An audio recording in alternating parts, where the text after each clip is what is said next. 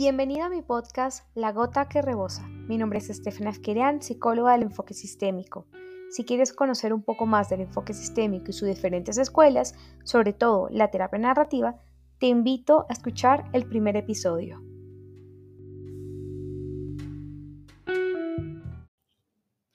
En este segundo episodio vamos a hablar del amor propio, un tema que suena y suena por todos lados y que ha sido definido de infinitas formas. Yo hoy pienso cuestionar un poco, nutrir y complementar algunas, a la par de que vayamos construyendo una nueva definición.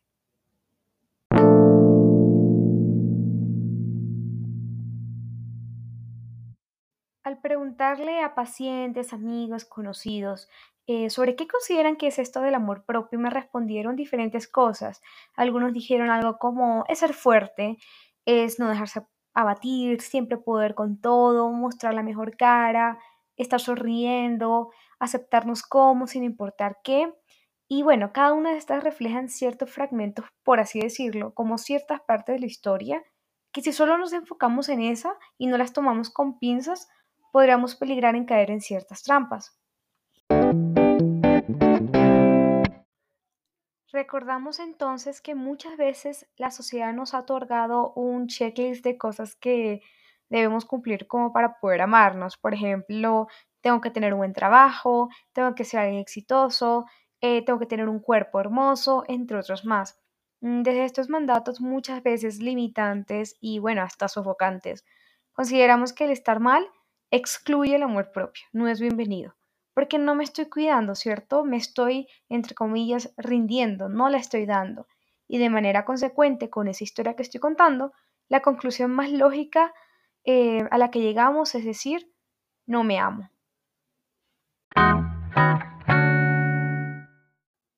En este mismo ejemplo, entonces, cuando yo me veo al espejo y no me gusta lo que veo, no me siento linda, no me siento atractivo o musculoso, la sociedad me comunica, hey, ¿Por qué no te amas así como eres? Entonces, sumada a todas las razones por las cuales nos sentíamos mal y sumado lo complejo que es en esta sociedad poderse mirar al espejo y casi que estar plenamente complacido de lo que se ve, le añadimos que encima nosotros no nos estamos queriendo. Y esta es una afirmación que si bien tiene excelentes intenciones, en la práctica puede ser un motivante de culpa, incluso de frustración, porque si yo mismo no me puedo dar ese amor, ¿cómo el resto va a poder hacerlo?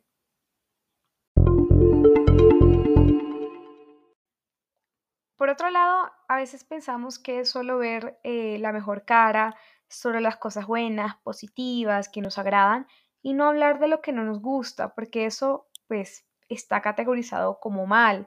La sociedad nos dice que eso no se hace y nos vende una idea de amor propio con una versión en la que todo está perfecto, todo está bien. Hay que ser berracos, hay que superar las adversidades, hacer ejercicio, despertarnos 5 a.m. con toda una rutina definida, ir al gimnasio, tener metas a corto, mediano y largo plazo, tomar un té natural, escuchar eh, diferentes podcasts, hacernos un plato de fruta y yogur con semillas de chía, porque incluso el amor propio ha sido capitalizado y si no es de esa forma, la sociedad nos dice que no sirve, que no es suficiente.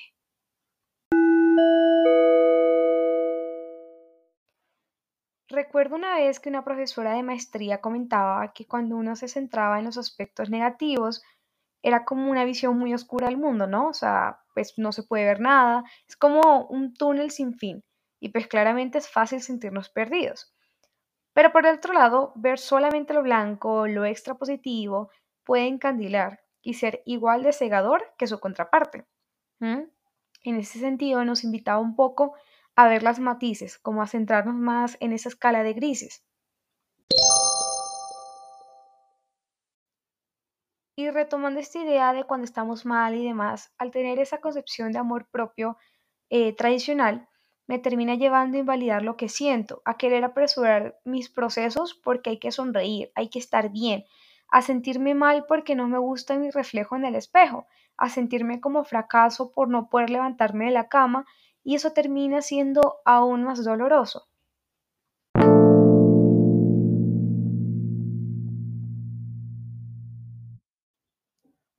Por otro lado, el decir así soy punto Es bien peligroso porque no da mucho espacio a novedades, a cambios, porque ojo, que yo valide mi cuerpo no quiere decir que no deje de ver aspectos a mejorar en él, que no pueda hacer ejercicio y seguir un modelo de cuerpo que considero atractivo.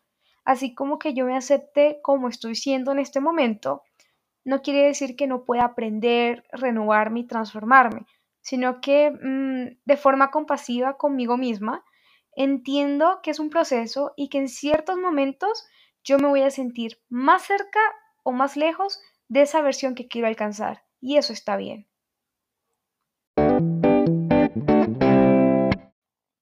Entonces, si vemos este cuento de la autoestima y el amor propio más como un proceso que tiene subidas y bajadas, tiene matices y que incluye retos, la historia será diferente.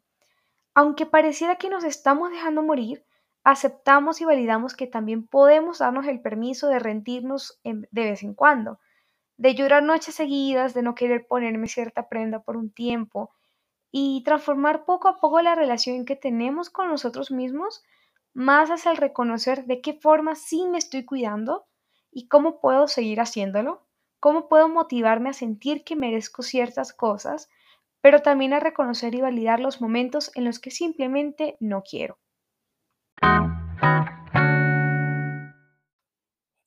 Sí debo dejar claro que mi podcast en ninguno de sus episodios ni ninguno de mis contenidos digitales em, o en general ninguno de mis procesos o de mis grandes afanes es convencer a alguien de una forma em, de decir, bueno, esto sí es amor propio, lo que tú conoces no lo es, esto sí es fuerza, esto sí es productividad, esto sí es ser exitoso, porque sería entrar en el mismo juego hegemónico en el cual eh, pues una historia se vuelve dominante, una historia se vuelve la única forma y pues caemos en la misma trampa, sino es revisar cómo podemos nutrir las historias que conocemos, ver qué nos sirve de eso tradicional, ver qué nos eh, aporta, qué queremos mejorar, qué queremos cambiar y qué otras versiones o posibilidades podemos incluir. La idea es que ustedes mismos, desde su propia, eh, propio sentido crítico, puedan em, tomar por partes lo que estoy proponiendo y sacar sus propias conclusiones, reflexiones y su propio concepto de amor propio. Eso es lo que me interesa.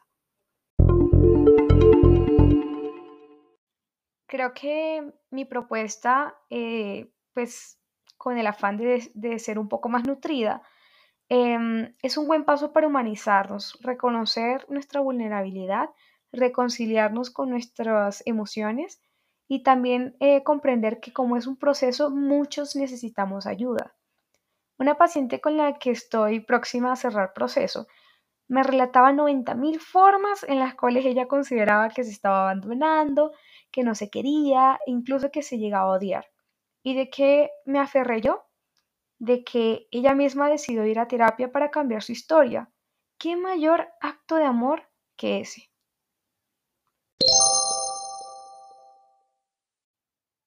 Dicho esto, anímate a empezar tu proceso psicológico conmigo. Puedes conseguirme en Instagram como la gota que rebosa. Te estaré esperando porque sé que cambiar la historia no es fácil, pero también sé que podemos dar un primer paso.